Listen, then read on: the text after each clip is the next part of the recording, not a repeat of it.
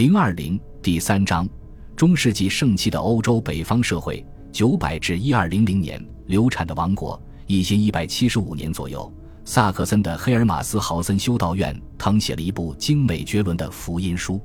他将被送往一座名叫圣布拉修斯的教堂。这座教堂刚刚在布伦瑞克由狮子亨利建造，作为萨克森公爵和巴伐利亚公爵。亨利是这一时期德意志地区最强大的贵族，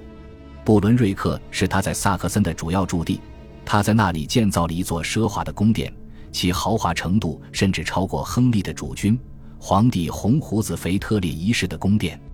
而为亨利的这座教堂所准备的这部新的福音书内有精美的插画，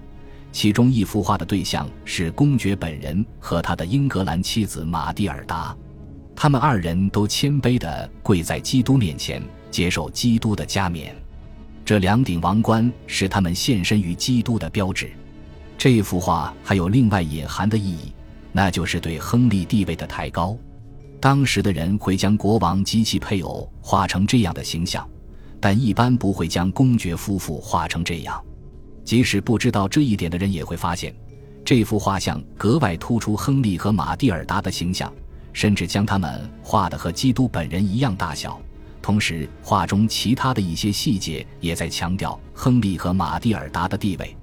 他们两人各自手持十字架，这是在提醒人们，亨利曾经获得了真十字架的残片。在他们上面画的是几位圣徒，在亨利这边，画的是他曾经尊崇的一群圣徒。他在萨克森将数座主教座堂和其他主要教堂奉献给这些圣徒。而在马蒂尔达这边画的，则是与英格兰密切相关的两名圣徒大格里高利和托马斯贝克特，这也强调了他的英格兰血统。画面中，在公爵夫妇之后站立的是他们的先祖，这些先祖是经过精心挑选的，以强调这对夫妇的杰出形象。亨利的先祖包括曾被加冕为帝国皇帝的外祖父罗推尔三世，以及亨利的父亲傲慢者亨利。罗退尔曾经试图将皇位传给傲慢者亨利，最终却徒劳一场。画面中站在马蒂尔达后面的是他的生父英王亨利二世，以及曾经是神圣罗马帝国皇后的祖母玛蒂尔达。在这样的语境中，这些精神上的皇位具有现实的隐喻，而这很有可能是精心策划的结果，因为我们几乎可以肯定，亨利公爵试图获取皇位。然而，仅仅五年之后，狮子亨利的梦想就破灭了。一一百八十年，红胡子腓特烈一世宣布没收他的两个公爵地，并将他流放。因此，这幅画像有一种道不尽的心酸。不过，画像所传达的信息远不止于此，因为它描绘了这个历史时期的中心事件。画面中站在公爵夫妇身后的所有亲属和先人。都来自在加洛林时期不知名的小家族，这些家族都是通过联姻崛起的。罗退尔受益于他与萨克森公爵女继承人的婚姻，傲慢者亨利受益于他与罗退尔女儿的婚姻，亨利二世的母亲玛蒂尔达受益于他与皇帝亨利五世的婚姻，亨利二世的崛起受益于玛蒂尔达的第二段婚姻及他与安茹伯爵的结合。此外，亨利二世还受益于英王亨利一世没有留下男性继承人这一事实。傲慢者亨利与狮子亨利来自这些家族中最显赫的一个维尔夫家族。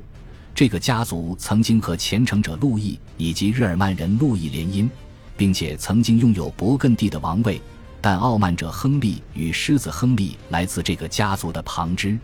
傲慢者亨利的祖父是一名与该家族联姻的意大利贵族。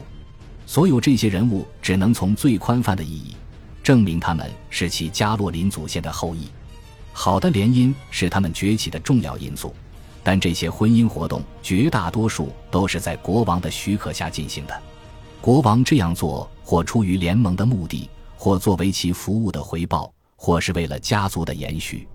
国王与其权贵之间的关系难以保持稳定，因为这些关系的基础是人的生死、预期目标的成败。世代的更迭等偶然事件，国王要给予他的附庸某些回报，使人们臣服于他。这种行为周而复始，因为这样建立的关系很可能因一方的去世而破裂，甚至很有可能走向上述提到的不愉快的结局。狮子亨利自己就为这种状况提供了鲜活的例证，在他的福音书中所画的他与玛蒂尔达的婚姻，就是红胡子腓特烈一世与亨利二世的联盟合约的一部分。但随后，他及他的家族与红胡子腓特烈一世关系破裂，并被赶出德意志地区。这时，英格兰国王给他提供了一个安全的避难的，同国王一样。一个大贵族的地位也取决于他和其他人的关系，包括与他的邻居以及与封臣的关系，而这些关系同样是不稳定的。亨利用大肆侵犯他人权利的方法，控制和扩张了一些大地产。这之所以能行得通，主要是因为红胡子腓特烈一世对那些受害者的抱怨之声充耳不闻。当红胡子腓特烈一世认为时机对他有利的时候，他就倾听这些抱怨，没收了亨利的领地。通过这种方式，红胡子腓特烈一世允许亨利的敌人们以武力恢复他们的领地。在这幅画像中，还有一点值得注意：图中站在亨利一边的圣徒都与他有特殊的关系。他曾为他们捐建大教堂，并为这些教堂捐赠了土地。在这部福音书的插画中出现的他曾经尊崇过的圣徒。现在又将其恩惠回馈于他，并成为他世俗与精神诉求的支持者。亨利认为他的雄心将取悦于上帝与诸圣徒，并小心翼翼地请求他们的垂青。精神世界和世俗世界并非两个分离的世界，而是同一幅画和同一个世界的不同部分。恭喜你又听完三集，欢迎点赞、留言、关注主播。主页有更多精彩内容。